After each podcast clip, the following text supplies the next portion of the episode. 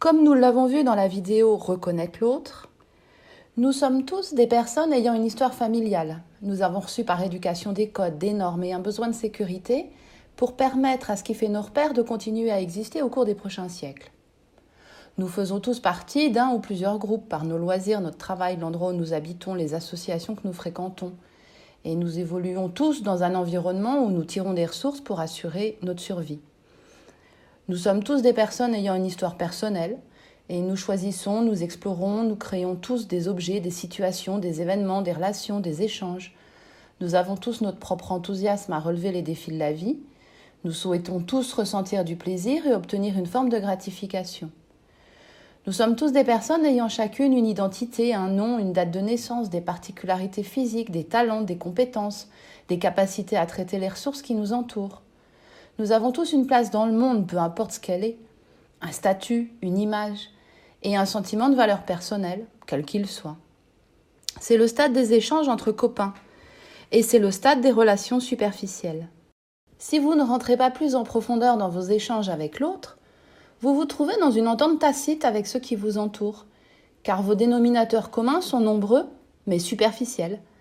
C'est un vrai piège relationnel pour ceux qui sont encore dans le brouillard. Comme ils n'ont pas su approfondir leur relation avec eux-mêmes, ils peinent à approfondir davantage leur relation avec les autres. Pour peu que vous rencontriez une personne qui physiquement et chimiquement vous fait de l'effet, vous pouvez tomber amoureux d'à peu près n'importe qui en restant dans un lien à l'autre aussi peu approfondi. Je rencontre en consultation des personnes qui ont choisi des partenaires de vie ou leurs partenaires d'affaires en s'arrêtant à cette compréhension de l'autre, en suivant le frissonnement ressenti et leur émoi réciproque quand ils sont simplement en présence. Ils se racontent leur histoire, l'histoire de la famille, ils parlent de ce qu'ils savent et aiment faire, de leur travail, de leurs loisirs, des plaisirs qu'ils espèrent recevoir dans la vie. Ils fondent devant le sentiment d'exister et d'être reconnus que l'autre leur permet de vivre dans ces instants. Dès qu'ils ont des relations sexuelles, ils pensent qu'ils sont devenus proches et intimes, au point de se comporter comme s'ils étaient dans une relation engagée et profonde. À ce niveau d'échange dans une relation, les deux jeux copains sont très loin d'avoir répondu à la formule qui est je. Si vous vous engagez dans des choix de vie importants à ce stade de lecture de vous-même et de l'autre, vous allez naviguer à tâtons pendant quelques années et l'avenir de votre relation équivaut à un coup de poker. L'énergie qui vous sera utile pour sauver ce qu'il y a à sauver risque de vous faire défaut pour réaliser vos rêves et vous risquez de vous retrouver malmené ou détruit à plus ou moins long terme. Surtout que l'être humain qui vit dans le brouillard a du mal à décider et donc a du mal à rompre un engagement pris tant qu'il reste dans le manque de clarté. Cela prend du temps pour arriver à la vision claire qui est cette personne ne me correspond définitivement pas ou ce travail est vraiment impossible pour moi. Surtout s'il y a des enfants à élever avec cette personne ou que son travail assure la totalité de son train de vie. C'est à ce stade que se joue le rejet véhiculé par le racisme. Le racisme est d'autant plus douloureux qu'il refuse l'autre à un niveau de compréhension d'autrui où normalement on ne peut que s'entendre avec.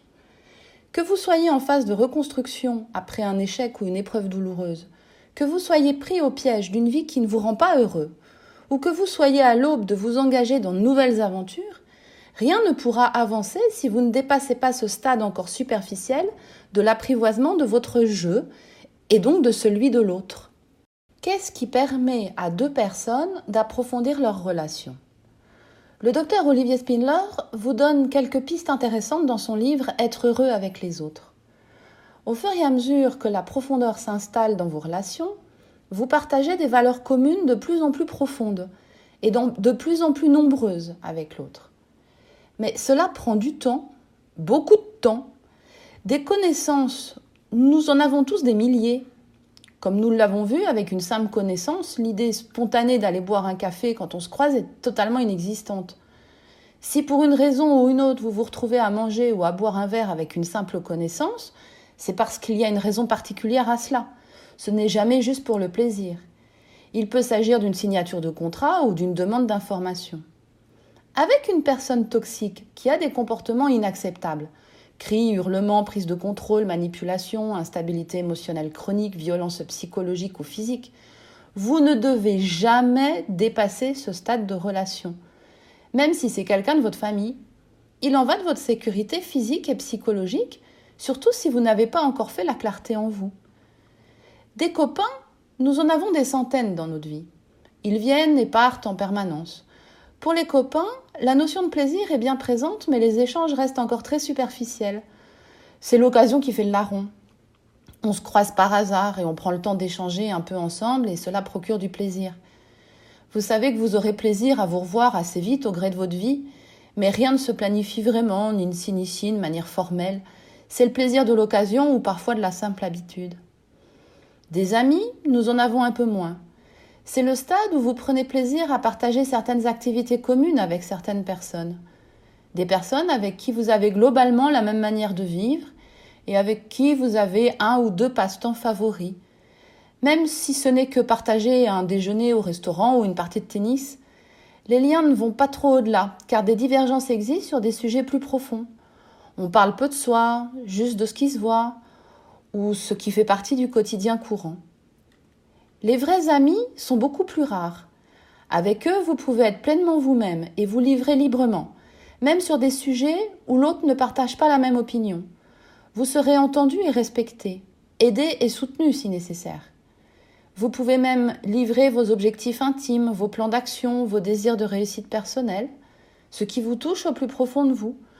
L'autre comprend, reconnaît qui vous êtes, même s'il ne partage pas la même vision que vous. Le dernier stade est celui du super proche, terme emprunté au docteur Olivier Spindler. Ce stade est un peu comme le précédent, sauf que l'autre partage complètement votre vision personnelle. Vous êtes sur la même longueur d'onde. C'est très difficile d'être super proche sans passer par le stade de l'amitié vraie, c'est-à-dire si vous n'avez pas traversé toutes les étapes de la connaissance de l'autre. C'est une erreur courante qui ruine beaucoup de relations que de croire que vous êtes super proche avec quelqu'un parce que vous avez eu des relations sexuelles avec lui. On peut avoir des relations sexuelles avec de simples connaissances, entre copains ou entre amis. Ce n'est pas parce que vous avez des relations sexuelles avec quelqu'un que vous partagez d'un seul coup plus de valeur avec lui. Si vous vous mettez en couple avec quelqu'un parce que vous avez des relations sexuelles avec lui et que vous pensez que parce que vous partagez d'autres plaisirs comme un bon resto, un cinéma, des vacances sympas et quelques activités sportives et culturelles, vous êtes super proche, vous avez une grave méprise. À ce stade, absolument rien ne dit que vous avez la même ouverture au monde, la même ouverture au changement, et que vous êtes au même stade de l'affirmation de soi. Vous verrez plus loin que cela risque de coincer très fort, surtout quand il sera question de transmettre vos valeurs par l'éducation que vous souhaitez donner à vos enfants ou faire des choix de vie importants. D'autre part, Croire que parce que vous faites partie de la même famille, vous êtes de facto super proche est aussi une erreur courante qui est la cause de bien des souffrances. Ce n'est pas parce que c'est votre maman ou votre papa que vous partagez au fond de vous les mêmes valeurs fondamentales. Vous devez respecter vos parents, mais vous n'êtes pas obligatoirement sur la même longueur d'onde avec eux. Ce qui compte pour vous ne compte pas forcément pour eux et réciproquement. Vous vous abîmez quand vous vous sentez obligé de vous comporter comme si vous étiez leur clone. Pour traverser toutes les étapes de la connaissance de l'autre, il vous faut déjà avoir fait le chemin avec vous-même. Il vous faut vous être rencontré vous-même et être déjà votre propre super proche. Vous ne pouvez pas être en lien intime et équilibré avec l'autre si vous n'avez pas créé ce lien avec vous. C'est pour cela que dans le cadre des relations amoureuses, il est dit qu'il faut déjà s'aimer soi-même pour pouvoir aimer et être aimé par un autre. L'être humain a la fâcheuse tendance à trouver attirant dans un premier temps ce qu'il ne possède pas. Vous tombez amoureux des valeurs que l'autre a, mais que vous avez du mal à développer pour vous-même. Au fur et à mesure des années, cela devient pénible d'être avec quelqu'un qui a des valeurs que vous ne possédez pas, ou d'être avec quelqu'un qui se repose sur vous pour accéder à ce qu'il n'a pas eu la force de développer en lui. D'où l'importance d'avoir une lecture claire de ce que vous voulez.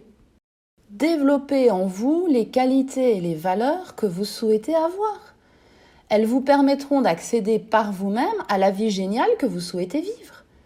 C'est seulement quand vous aurez une vie géniale que vous pourrez être super proche avec quelqu'un qui s'est également construit une vie géniale. Vous serez alors dans une relation équilibrée et harmonieuse. Si vous attendez de votre conjoint qu'il vous permette d'accéder à la vie géniale que vous voulez, c'est déjà le début de la fin pour une relation saine.